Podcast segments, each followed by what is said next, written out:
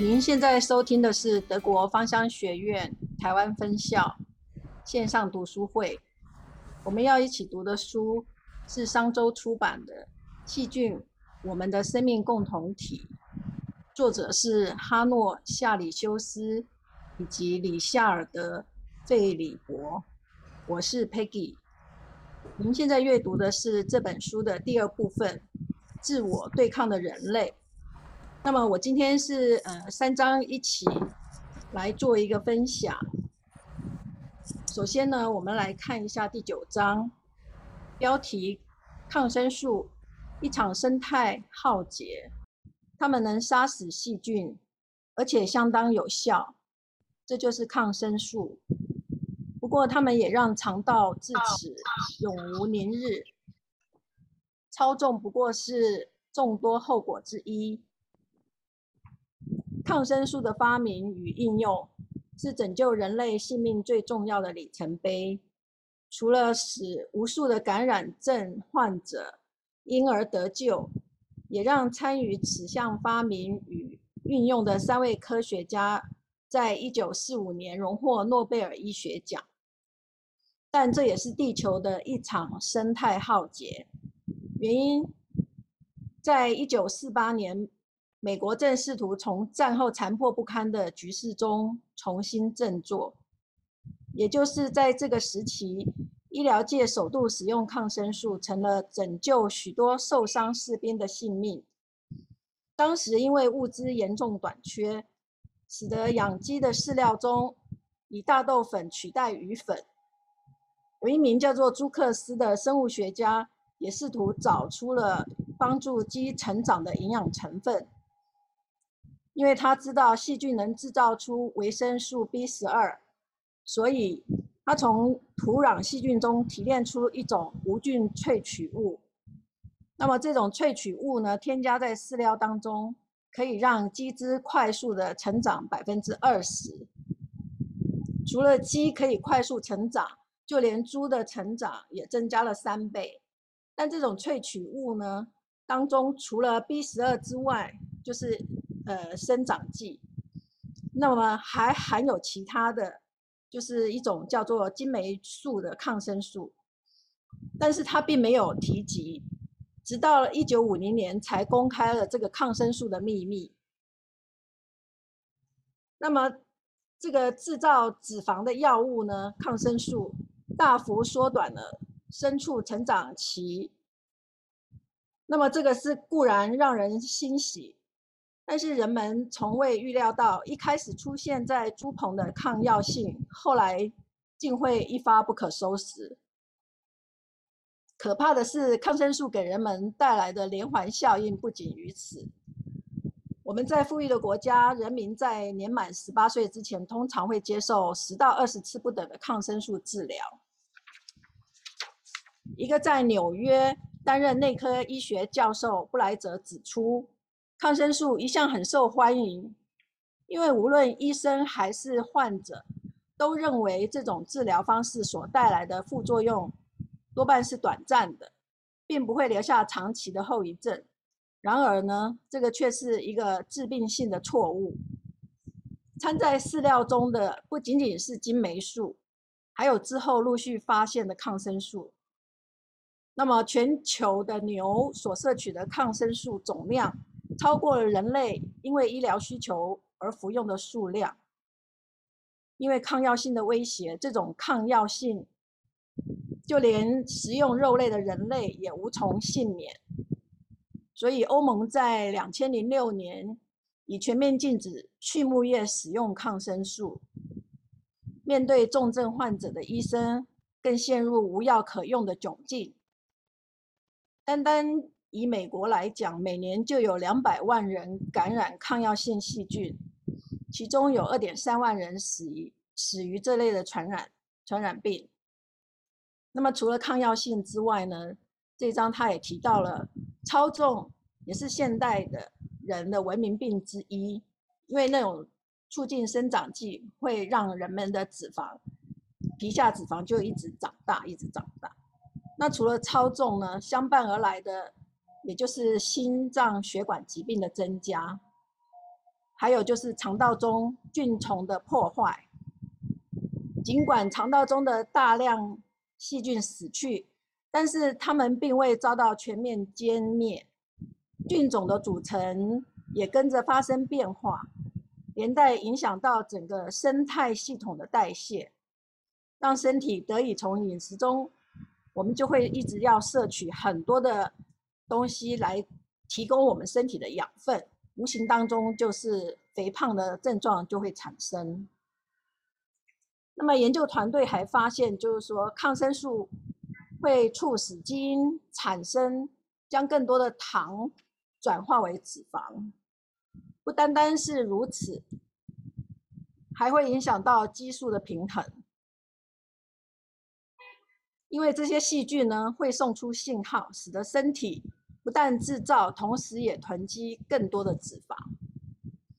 事实上，超重不过是抗生素打破肠内原有生态平衡所造成的众多症状之一。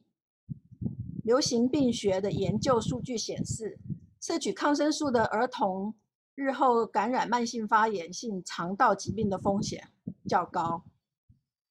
此外，也有学者指出，儿童期经常服用抗生素。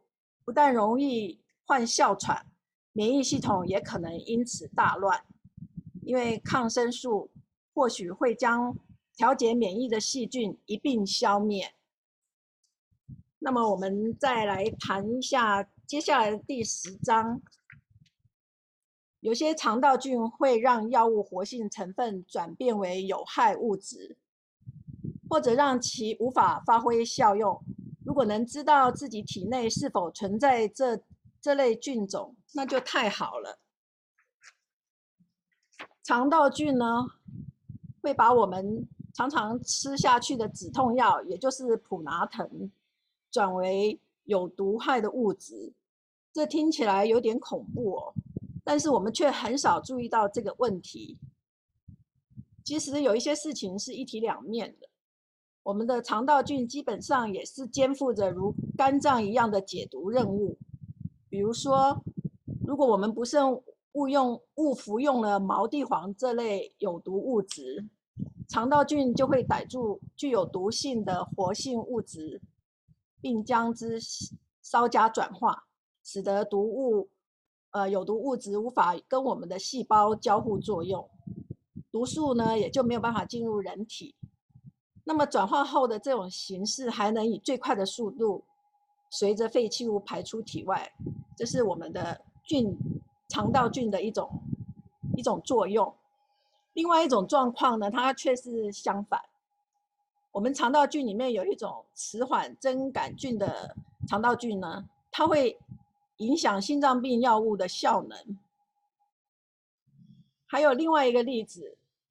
就是一个德国的控制癫痫发作的药物，如果缺少了某种肠道菌呢，这种药物就无法转化为活性状态，也就是说呢，药物它没有办法发挥作用。这张大致大大致上是谈到肠道菌影响药物的成效，我们吃进去的药物也会使肠道菌发生改变。那么作者认为肠道菌值得医学界投以更多的目光，而在开立处方之前的微生物检查会是很好的起步。您认为呢？谈到这里呢，我想问大家：您针对身体的疼痛会做怎样的处理呢？是止痛药吞一吞，或是用其他的什么方法呢？那下一步呢？作者提到会带领我们迈向全新的生活。我们再来看到第十一章，两种出生方式和关于人工剖腹的那些事儿。人类生命最初的开端也是细菌进驻人体的起点，但是过程中可能也会发现一些错误。剖腹产的孩子通常较容易有健康方面的问题。我们又如何应对呢？当然，这是最完美的通往充满生命之途。如果是经由自然分娩来到世上的新生儿，在胎儿从阴道探出头来之前，它就会在健康的阴道里遇上大量各形各色的微生物，其中大多是乳酸菌，也能见到后壁菌门的细菌。另外还有目前科学家已知的各类菌种，不过或许有更多是他们完全不熟悉的。每一位女性阴道的菌群组合也都不一样。我们可以确定的是，经由自然分娩来到世界的这条道路，必然会穿越无数个微生物。新生儿不但全身上下都被微生物层层包覆，它还会吞下阴道分泌物里的细菌。当然，阴道周边部位所分泌的粘液呢，它也不会放过。在它的身体尚未被毛巾擦拭之前，细菌会紧紧的。贴在它光滑的小屁股上面，或是进入皮肤的毛孔里寻找藏身之处。另外，也有一些会溜进耳、外耳跟鼻孔，躲避后续的清洁。然而，一旦换换成剖腹产，上述这些情况通通不会发生。不单是因为全程无菌的手术，使得新生儿无法获得产道的细菌。通常为了避免准妈妈和新生儿感染。医疗人员会在剖腹前先帮产妇注一剂强效的抗生素。为了保险起见呢，有一些新手妈妈还得在产后连续服用五天的杀菌药物。那么说到这里，我不仅要问：如果是亲喂母乳的呃剖腹产的妈妈，那么婴儿会不会吸收到这些抗生素呢？你们觉得呢？那么书中提到一位教授，他在剖腹产的时候，医生呢会将无菌的纱布塞进产妇的阴道中，之后再以这块沾染母亲细菌的纱布呢，来包裹在新生儿的身上。或许这是一个不错的做法，但是你的医生会不会这样做就很难说了。最初的一千天决定健康的关键期。自然分娩的宝宝跟剖腹产的宝宝相比，剖腹产的孩子经常有过敏或哮喘的问题。另外，像自闭症、一型糖尿病，还有自身免疫病或者超重的问题，也比较容易发生在剖腹产的宝宝身上。另外，也有研究数据显示。剖腹产的宝宝的肠道菌明显的与自然生产的宝宝不同，活跃程度也相对偏低。我们几乎可以确定，新生儿体内缺少的微生物，在某种程度上决定了特定疾病的好发与否。至于正确的肠内菌何时会出现，也就不那么重要了，因为最终剖腹产的宝宝大多还是会拥有这些菌群。那么这一千天的说法似乎被神化了。这一千天指的是胎儿从受精卵一直到满两岁这段期间。根据这种说法，这期间几乎就确定了一个人生命中的弱点，也就是决定一个人容易被哪些疾病缠身，又能免于哪些病痛。其中的关键性因素就在于营养、爱、关怀，还有就是。肠内的微生物，所以结论再清楚不过了。在怀孕期间抽烟、饮酒跟持续减肥绝对是不好的。自然生产永远比剖腹产好。出生体重超过两千五百克的新生儿，未来的发育及健康状况会比较理想。哺喂母乳比喝罐装奶粉好，还有长期过度注重卫生。对健康其实是有害的。如果您正在怀孕当中的新手妈妈，或许你可以静下心来好好想一想，万一迫不得已必须进行剖腹剖腹产手术时，您会如何反应呢？不过也不需要太过担心，事实上已经有上百万的宝宝经由剖腹产来到这个世上。他们大多已经健康，或在某种程度上算是健康的长大成人。